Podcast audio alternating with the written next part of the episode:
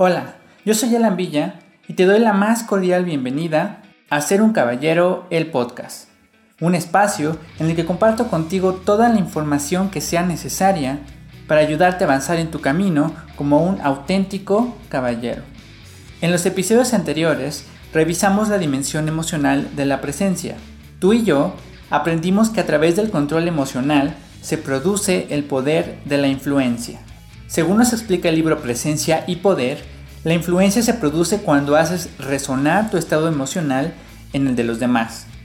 Sin embargo, sabes bien que el control emocional no es fácil de lograr y para eso hay que apoyarse de la dimensión física y la dimensión mental. Sobre todo, en esta última dimensión, la mental, es donde se generan las decisiones, emociones y acciones que después se reproducen en el mundo físico. Así que vamos a comenzar con nuestro análisis de la dimensión mental de la presencia para entender cómo el desarrollo de esta dimensión te va a permitir tener un mayor impacto en el resto de las dimensiones de tu vida y por lo tanto va a potenciar tu presencia haciendo que tenga un mayor impacto en quienes te perciben. Así que ponte cómodo, prepárate una buena bebida y en cuanto estés listo, comenzamos.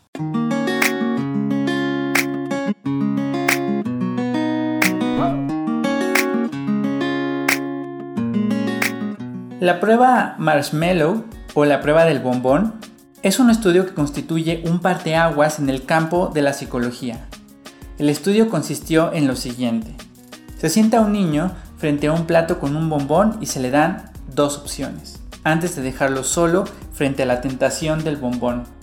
La primera, el niño puede comerse el bombón en cualquier momento, pero la segunda opción es que si el niño espera y no se come el bombón hasta que el adulto regrese, entonces obtendrá como recompensa un segundo bombón y podrá comerse ambos.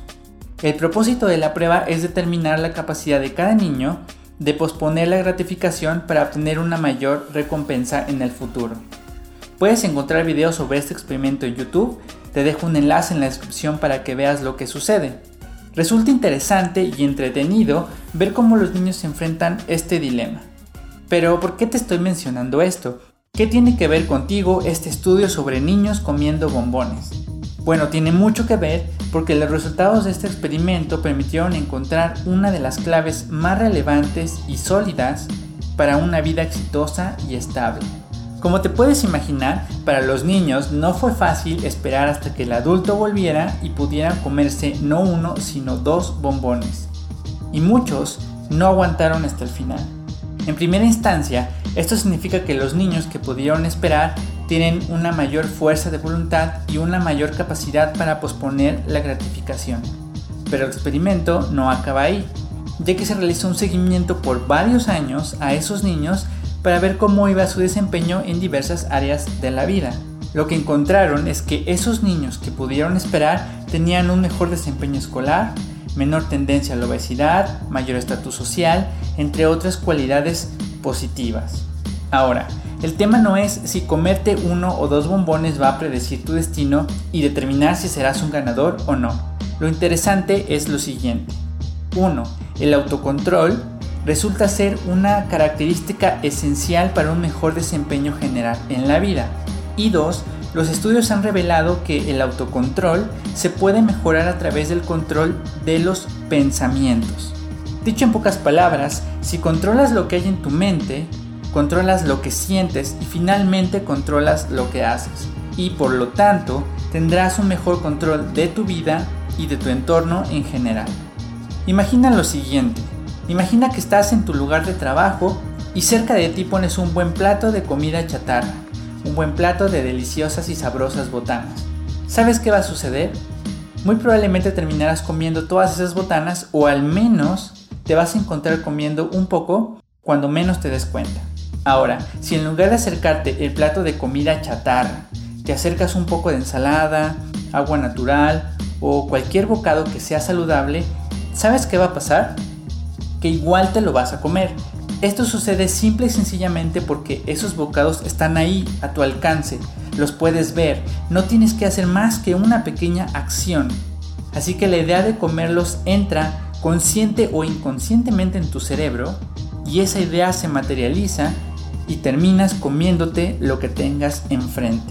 Así que o bien vives en modo automático dejando que todo aquello que se te ponga enfrente ocupe un lugar en tu mente y termine por determinar tus acciones, o tomas conscientemente el control de tu mente y todas las ideas que entran en ella y decides por ti mismo lo que quieres y lo que no quieres.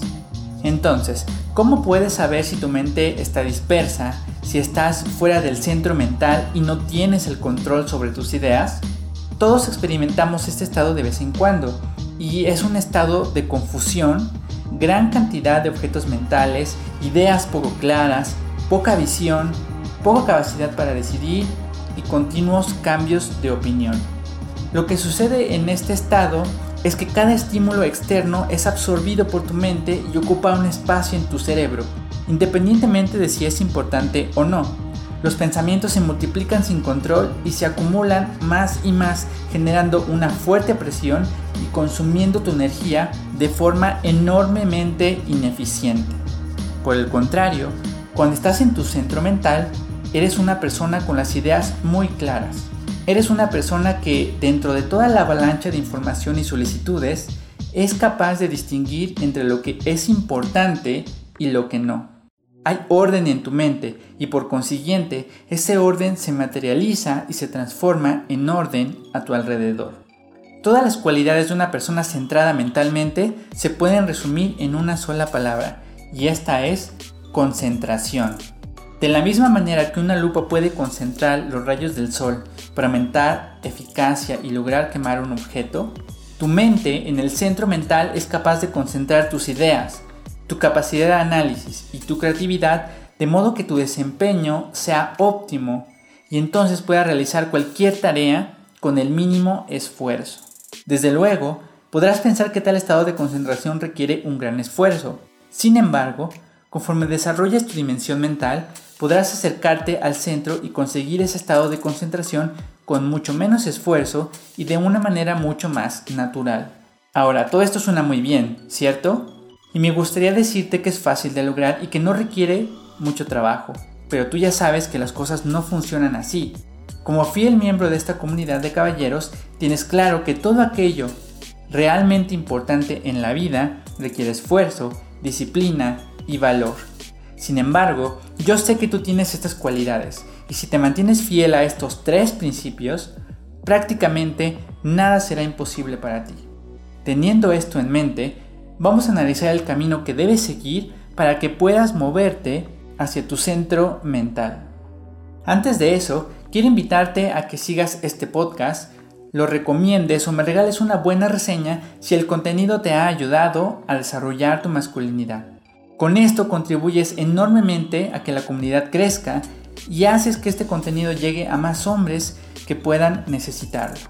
También te invito a que visites el canal de YouTube Ser un Caballero, en el que subo más contenido que te va a ayudar a avanzar en tu camino de caballerosidad. Recientemente subí un video en el que comparto qué dice la evidencia científica sobre qué buscan las mujeres en una pareja. Esto para determinar si no ser físicamente atractivo reduce las posibilidades con las mujeres. Este es un video muy interesante y revelador sobre lo que ellas quieren. Te voy a dejar el enlace en la descripción para que lo veas y conozcas esta vital información.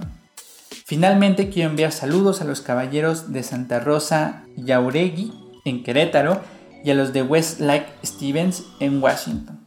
Es muy gratificante saber que hay caballeros en Querétaro, en Washington y en todo el mundo que están determinados a ser un ejemplo viviente de que la caballerosidad no está muerta. Entonces, según nos explica Enric Jadot, lejos del centro mental, lo que tenemos es el caos. Hay desorden, nada tiene sentido y no hay dirección. Entonces, para avanzar hacia el centro de tu dimensión mental, el primer paso es ordenar. Organiza tus ideas identificándolas. Determina cuáles ideas son importantes y cuáles no, y ordénalas según esa importancia de acuerdo con tus objetivos. Al realizar este orden mental, debes comenzar a tener mayor claridad y acercarte más al estado de concentración. El segundo paso consiste en simplificar y para ello hay que eliminar todas aquellas ideas que de momento no son necesarias. Por ejemplo, si estás tratando de estudiar para pasar tu examen de matemáticas, todas las ideas que no tengan que ver con los temas de estudio, estas pueden ser publicaciones en redes sociales, mensajes de amigos, series, memes, juegos, películas, etc. Todas estas ideas son irrelevantes y deben ser desechadas al menos de momento para que puedas aumentar tu nivel de claridad y concentración en los temas importantes para pasar tu examen de matemáticas. Este paso, que es el paso de la eliminación, es el paso más complicado, pero cuanto más logres avanzar en él, estarás yendo más profundo en tu nivel mental. Notarás que eres capaz de procesar mejor las ideas, eres capaz de generar más rápido nuevas ideas, tu creatividad aumentará y tu nivel de percepción sobre aquello que pones atención va a aumentar considerablemente.